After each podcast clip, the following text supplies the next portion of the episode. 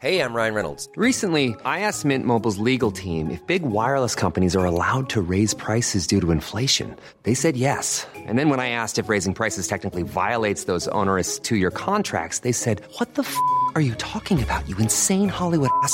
So to recap, we're cutting the price of Mint Unlimited from $30 a month to just $15 a month. Give it a try at mintmobile.com slash switch. $45 up front for three months plus taxes and fees. Promo rate for new customers for limited time. Unlimited more than 40 gigabytes per month. Slows. Full terms at mintmobile.com.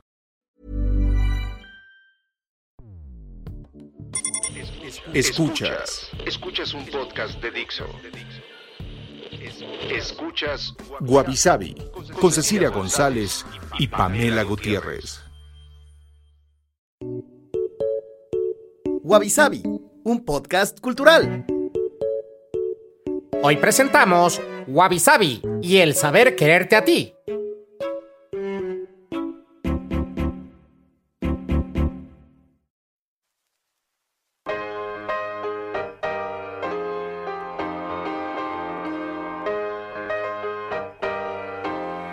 Hola, bienvenidos a un episodio más de Wabi Sabi. Yo soy Cecilia González. Y yo, Pamela Gutiérrez. Y sé que nos hemos tardado mucho en empezar la segunda temporada, pero ocurrieron un montón de cosas. Pero ya estamos aquí de regreso, así que feliz año nuevo, feliz año nuevo chino, feliz San Valentín. Y pues estamos Pamela, Vero, nuestra superproductora y aquí su servidora. Ya enteras, bien, con ganas de empezar esta nueva temporada. Y pues en este regreso y aprovechando que todavía tenemos un piquito de febrero para los episodios, pues vamos a estar hablando lo que queda del mes del amor, pero amor propio. Ya tuvimos un episodio de amor el año pasado, entonces ahora tiene que ver con amor propio. Según la mitología griega, Narciso era un bello joven que todos los días iba a contemplar su rostro en el lago. Estaba tan encantado consigo mismo que cierta mañana, mientras trataba de admirarse más de cerca, cayó al agua y terminó por morir ahogado. En el lugar donde cayó nació una flor, que a partir de entonces se llamó Narciso, el escritor Oscar Wilde, sin embargo, hace que esta historia termine de una manera diferente. Él dice que cuando Narciso murió, vinieron las ninfas del bosque y vieron que el agua dulce del lago se había transformado en lágrimas saladas. ¿Por qué lloras? preguntaron las Oreades. Lloro por Narciso. A pesar de que todas nosotras siempre corrimos tras de él por el bosque, tú fuiste el único que tuvo la oportunidad de contemplar de cerca su belleza. Pero, ¿Narciso era bello? Quiso saber el lago. ¿Quién mejor que tú podría saberlo? respondieron sorprendidas las ninfas. El lago se quedó quieto un momento. Finalmente dijo, lloro por Narciso, pero jamás había notado que Narciso fuera bello. Lloro por él, porque cada vez que él se recostaba en mis márgenes, yo podía ver en el fondo de sus ojos mi propia belleza reflejada. Oh, avisabi. Wabi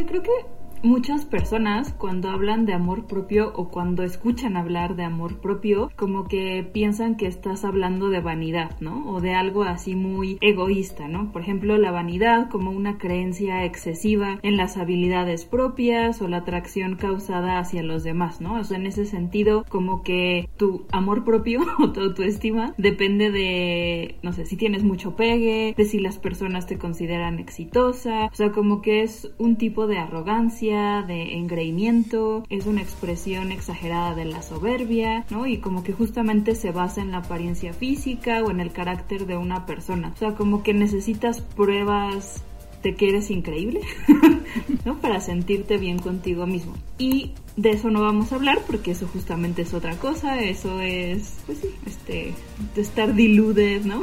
como ser súper vanidoso, o como escuchábamos, narciso, sino más bien de lo que queremos hablar es del amor propio, como la aceptación, el respeto, las percepciones, el valor, los pensamientos positivos y las consideraciones que tenemos hacia nosotros mismos y que de esa manera puede ser apreciado por quienes nos rodean, ¿no? Entonces, en ese sentido, el amor propio depende más bien de nuestra voluntad y de nosotros para querernos y no de quienes están a nuestro alrededor ni de las situaciones o contextos en las cuales nos desenvolvemos. Entonces, el amor propio no depende, no sé, de si tienes novio o novia, ¿no? No depende de que las otras personas te vean como alguien eh, increíble o como alguien súper exitoso o como que tengas dinero o poder, ¿no? El amor propio se da, digamos que pese a las circunstancias y pese a los defectos que todos tenemos.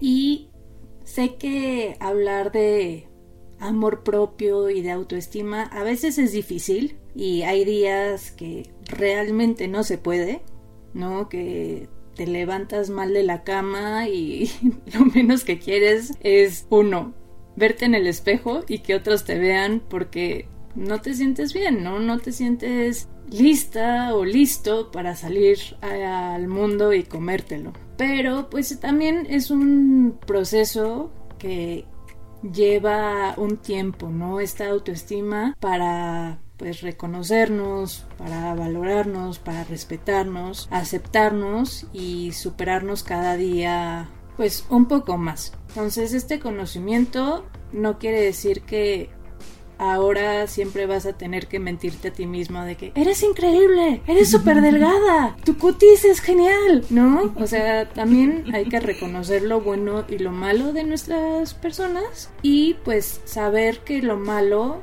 se puede ir mejorando y se puede ir cambiando, ¿no? Y sobre todo, pues así fomentar una mejor autoestima. Y pues hay que pensar que la autoestima al final es el resultado de una evaluación y percepción que vamos a tener de nosotros mismos, que realmente, como ya les había dicho, es autoconocerse, es saber en qué eres bueno, saber en qué eres malo, saber tus áreas de oportunidad, casi casi es hacerte un foro de marketing.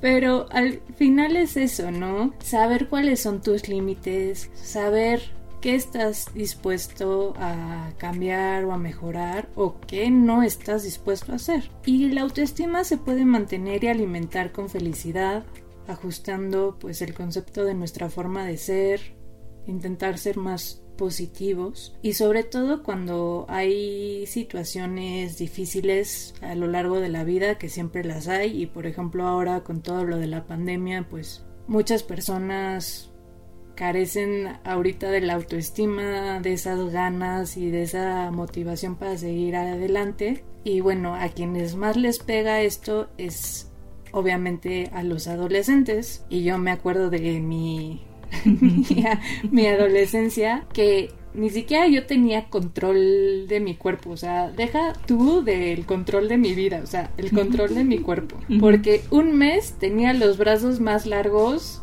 que un orangután y luego la cara me brotaba y luego era la nariz y luego las orejas, o sea, me hubiera encantado y los que hacen diseño en computadora y, usan programas de ilustración saben que para agrandar un elemento, pues de cierto modo conservando pues las medidas, ¿no? Solamente haciéndolo crecer, pues tienes que poner shift y jalar una esquina. Y no, la adolescencia es un día te van a crecer para las mujeres las boobs, ¿no? El otro día las piernas. Entonces tienes casi casi unas piernas de un metro veinte, pero un torso de 20 centímetros, ¿no? O sea, es horrible. Y pues luego mejoran, luego tenemos nuestro nuestro glow up, pero pues hay veces que la parte sentimental y emocional pues se descontrolan en ocasiones difíciles y aquí no es que tratemos de ser súper optimistas y decir, ah, sí, todo va a estar bien, mañana va a salir el sol y empezar a cantar la canción de Anita la huerfanita, sino que otra vez es un proceso y la felicidad es una construcción que también nosotros hacemos, pero conociéndonos y sabiendo que pues tenemos todos los elementos químicos cerebrales y muchos elementos que te puedan dar pues este equilibrio para generar esta autoestima. Entonces hay que entender que pues sin autoestima las cosas se complican porque es falta de amor propio, de reconocerte tus valores, de también tú eh, autosabotearte, no solo en el trabajo, en la escuela, pero en la vida, en tus relaciones. Y pues al final entras a un círculo vicioso, ¿no? De tristeza, de dependencia, de inseguridades, de desvalorizarte, de tener este síndrome del impostor, de que pues realmente no entiendes por qué estás en el puesto en el que estás o por qué te felicitan y siempre te estás descalificando y comparando con los demás pensando que el pasto es siempre más verde en el vecino de al lado, pero pues esto no es así. Y los dejamos con esta pequeña disyuntiva. Continuaremos después de una pequeña pausa. Bueno, ya regresamos y justo como Ceci estaba diciendo, pues el amor propio es un proceso, ¿no? Y no es además algo que nada más logres o cultives a través de la introspección y la reflexión, sino que tiene que ver con la dimensión emocional del ser humano, ¿no? Y que en ese sentido no es nada más nuestra capacidad de usar la lógica, o sea que eso obviamente sí puedes razonar, ¿no? Y sí te puede ayudar, por ejemplo, a, no sé, si tú te sientes que eres la peor persona del mundo a través de la lógica digamos que objetivamente puedes ver que eso no es cierto, pero como que no es suficiente, porque a mí no me gusta esa idea de que la razón o la lógica está separada de la emoción y los sentimientos. No creo que, o sea, no es así, pero a veces, aunque objetivamente o lógicamente veas una realidad, te puedes sentir, ¿no? Y tener emociones que digamos que van en contra de eso, ¿no? Entonces, aunque objetivamente si te pones a analizar, no sé, a tu persona dices, bueno, no estoy tan mal, ya saben, este como que emocionalmente es como puedes sentirte igual de mal, ¿no? O sea, como que hay que trabajar esos dos aspectos para justamente llegar al amor propio. Sí que es, no estoy tan mal, punto, punto, punto, pero, y ahí empiezas toda tu letanía de, de conocer todos tus defectos, todas tus debilidades y bueno, ya casi, casi echarte pa'l perro, ¿no?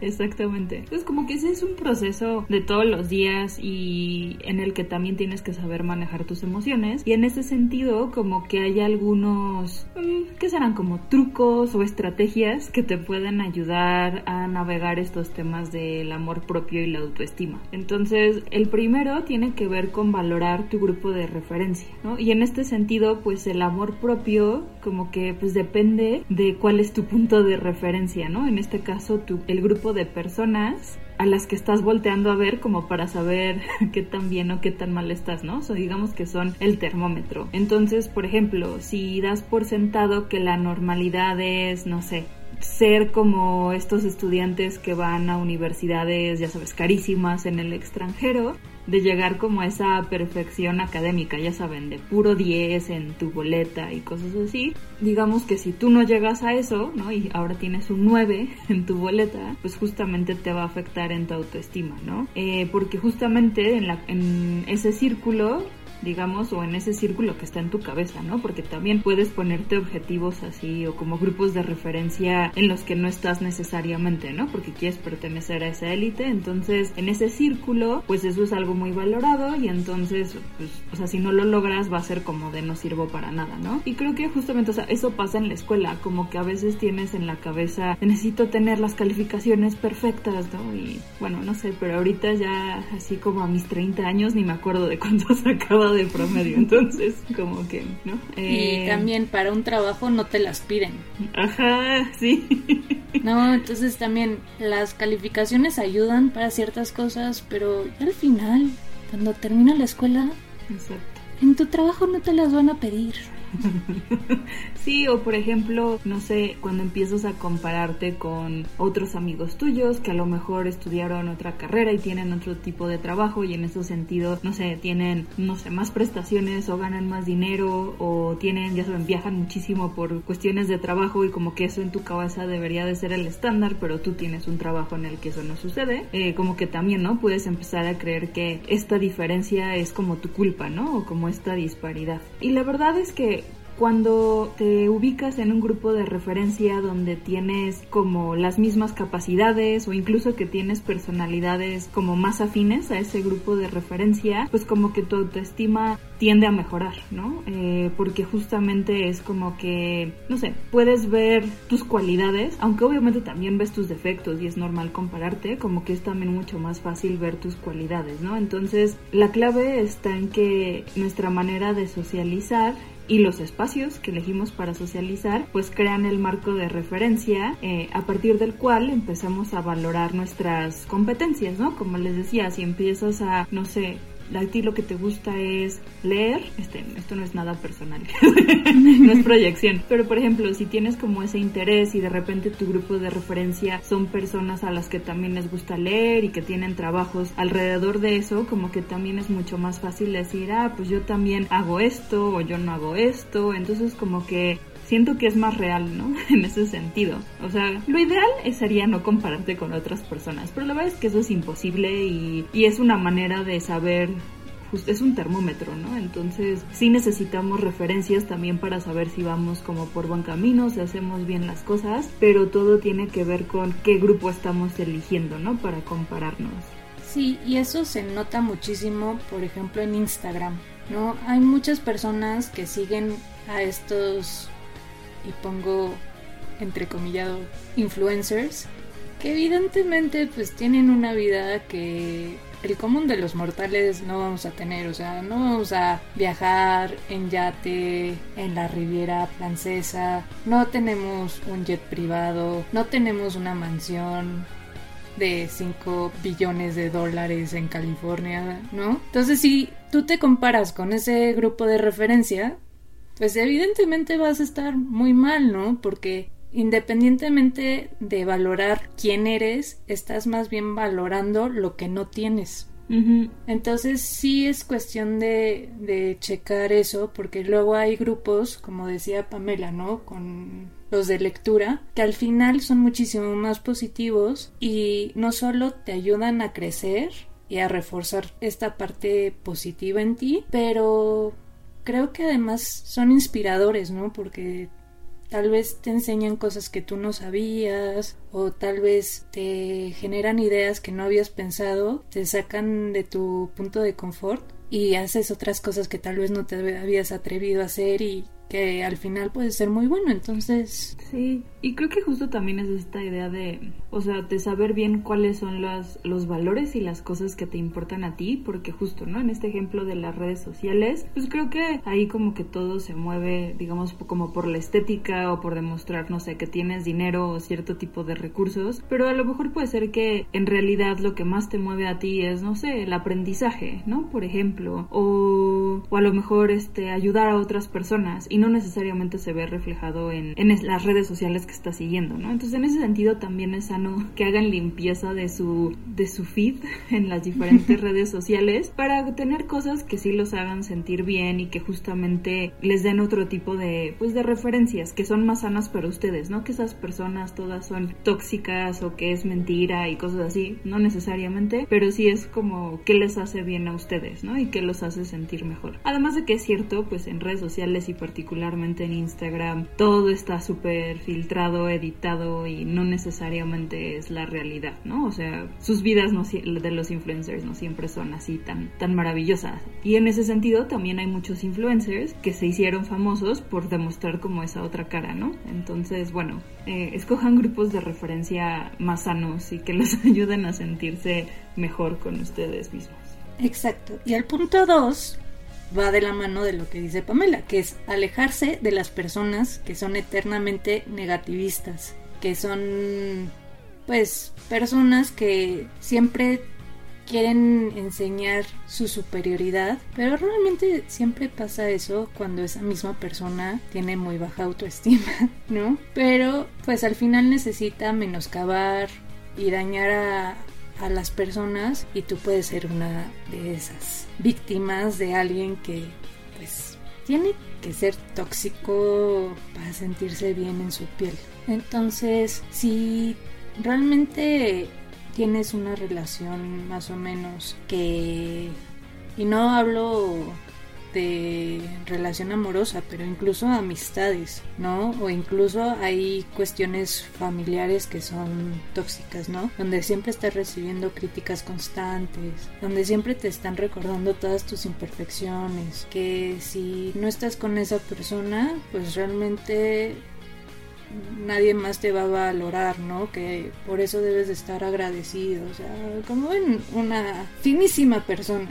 Pues realmente esto hipoteca tu amor propio, entonces se vuelve una relación bastante enfermiza donde uno empieza a creer todo lo que estas papanatas están diciendo y pues caes en un surco de baja autoestima. Entonces intentemos terminar con este tipo de relaciones y otra vez, o sea, busquemos gente que nos dé y que nos nos permita brillar por ser quien somos, que no nos juzgue y que también nosotras, nos impulse a nosotros mismos a ser mejores personas. Y eso lo puedes encontrar en una amistad, en una relación, en, no sé, o sea, creo que Siempre las amistades sanas son la base de cualquier relación, son las que te permiten pues tener esto bien cimentado y y que tu amor propio no se desgaste, sino que se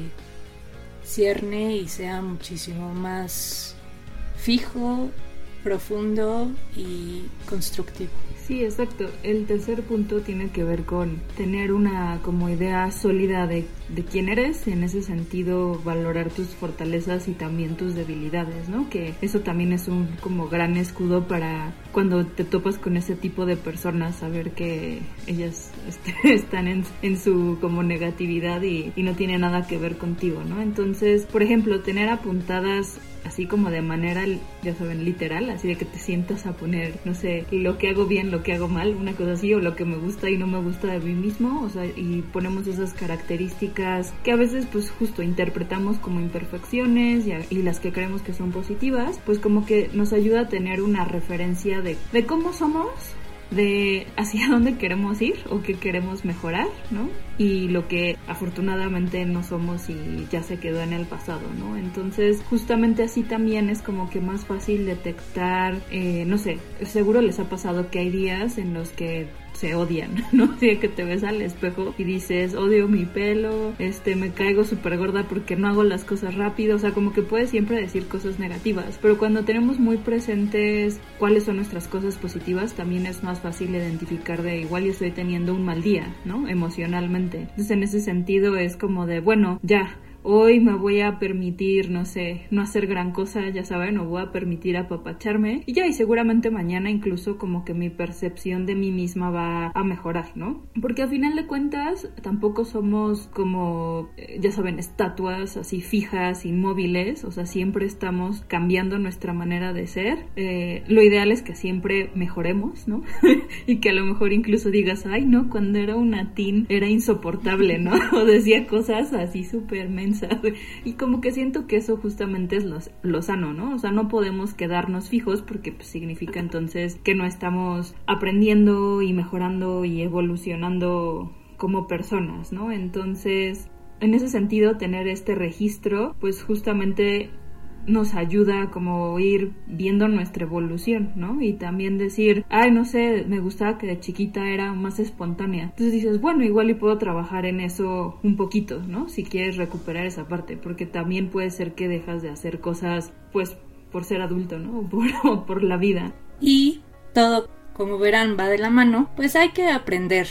Y aprender puede ser, no sé, aprender un nuevo idioma que siempre quisiste hacer y darte cuenta de tu progreso. Puedes aprender arte, puedes aprender no sé, meterte a estudiar algo que siempre quisiste pero nunca te habías animado a hacer. Pero también, otra vez, es aprender de uno mismo, de los límites y no frustrarse. Entonces, como Pam decía, bueno, tal vez antes eras muchísimo más social y extrañas esa parte de tu vida, pues puedes ir aprendiendo poco a poco a cómo ser social, pero otra vez sin forzarte a hacer algo que no eres, ¿no? Entonces es poco a poco y cuando te va mal en una cosa también abrazar el fracaso y reírse de uno mismo, ¿no? Porque pues tampoco podemos ser perfectos en todo, ¿no?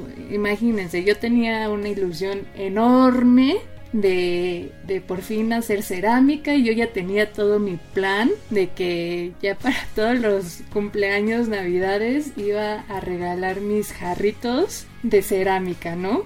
¿Y qué pasó? Pues tristemente mis manos son demasiado calientes para hacer cerámica y al parecer también para hacer chorizos y pues mi sueño de ser una gran ceramista se acabó y pues sí me frustró, pero pues me río y pues al final he descubierto que tengo otros talentos y no necesito pues estar con barro y, demás, ¿no? Entonces, un fracaso no te define y, al final otra vez hay que abrazar ese tipo de anécdotas y, y reírte y seguir.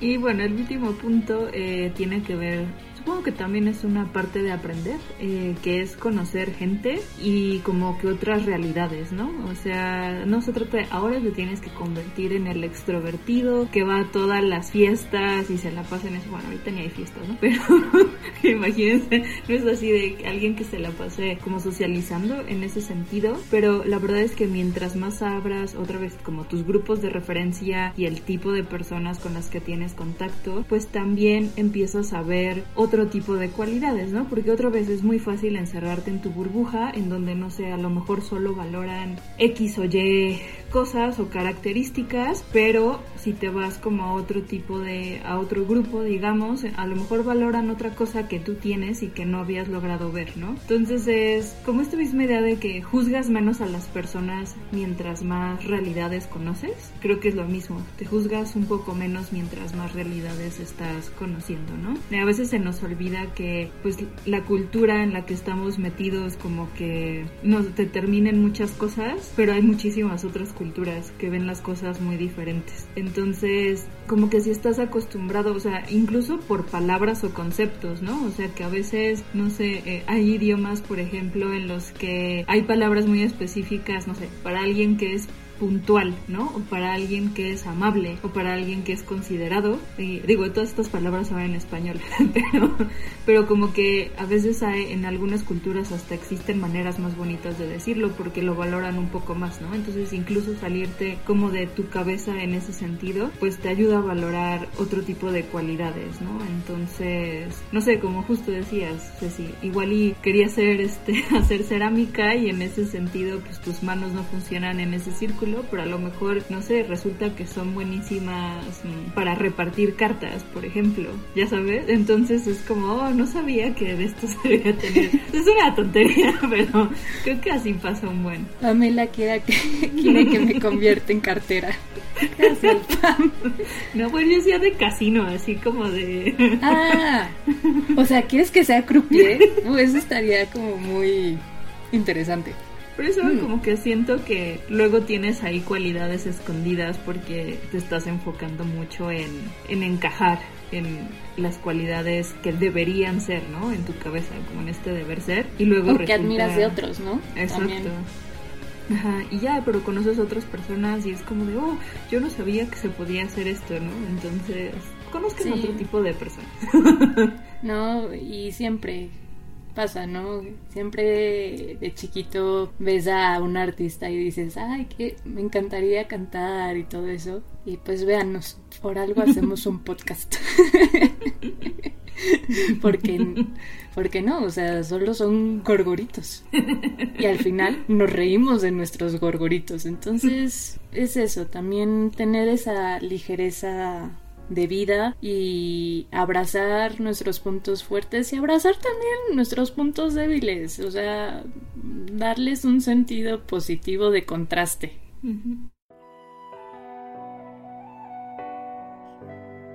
Y bueno, pues ya con esto terminamos la primera entrega de Amor Propio. Y Pam, ¿tienes tu haiku? Sí, no es egoísmo ser amable y gentil contigo mismo. Qué bonito. Ahora rimo. El mío es, y es un recordatorio evidentemente para todos, hay que recordar que eres importante, quiérete siempre. Muy bien.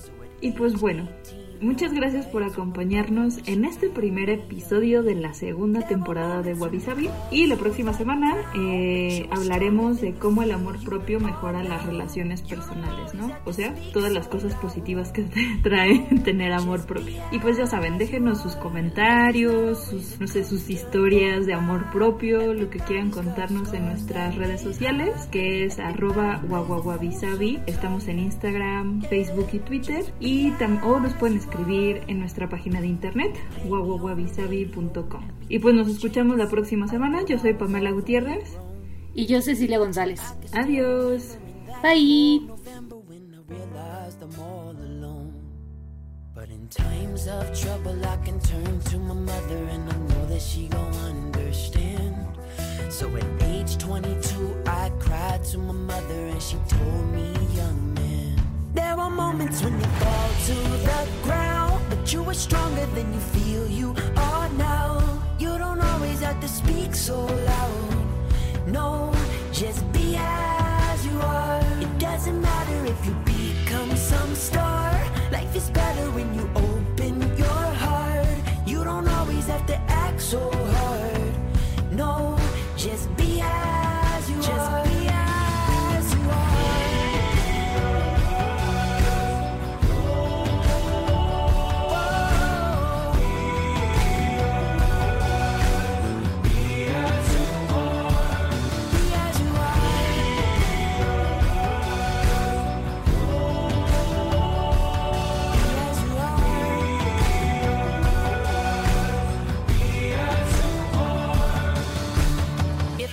speaking truthfully, I'm not who I used to be, and I know some people might laugh.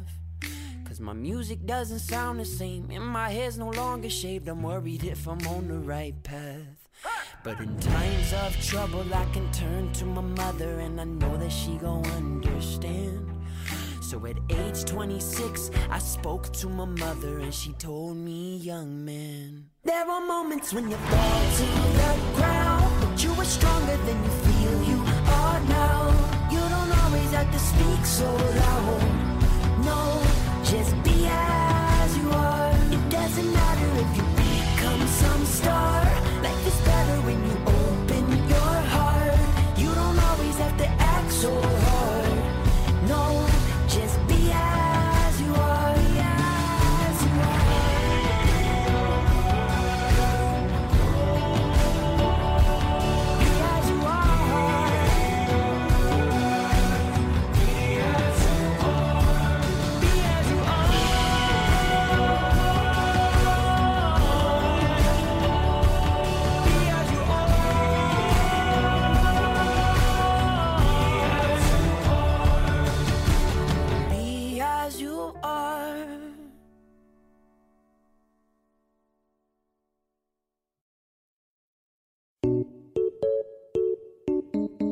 No te pierdas el próximo episodio la próxima semana. Esto es Wabi Sabi.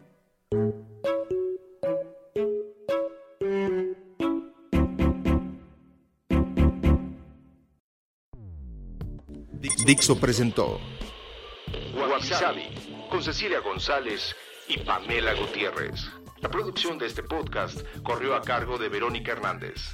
Coordinación de producción, Verónica Hernández. Dirección General, Dani Sadia. Y como que tienes que llegar, ya saben, a esa, ¿cómo decirlo? Perfección. ¿Ah, ¿Sí es perfección? Sí, ¿verdad? Yo sí, sí existe esa palabra, perdón. Va otra vez.